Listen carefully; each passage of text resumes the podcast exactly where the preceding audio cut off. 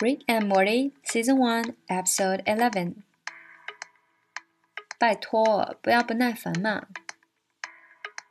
Let's lose the tooth, please。好啦，我知道了。那我们现在能散伙了吗？I know. Can we wrap this up? 嘿，不要无视我。Hey, don't blow me off. 我在跟你说真的。 I am drawing a line, okay? 我保证不会出问题的。Everything's gonna be fine. 那随便吧。All right, whatever. 无所谓了。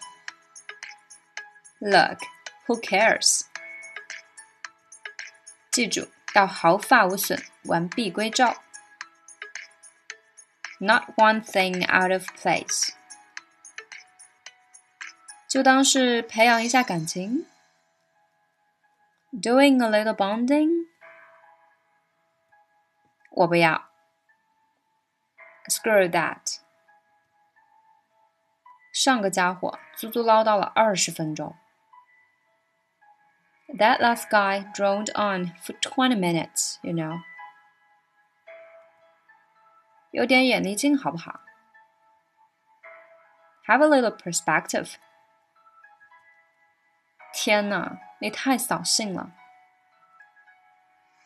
Jesus, Morty, you're bumming me out. 这对我有什么好处？What's in this for me? 别闹了，Knock it off。 他总是想证明他多么的男人。He's always trying to prove what a man he is。看看这个，Check this out。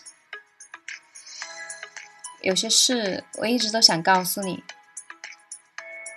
There's something I've always wanted to tell you。那我们到底该怎么办 ？What the hell are we supposed to do？啊，妈妈和爸爸会杀了我们的。Mom and Dad are gonna kill us。我无能为力了，Rick，完全不知道该怎么办。I'm losing it here, Rick。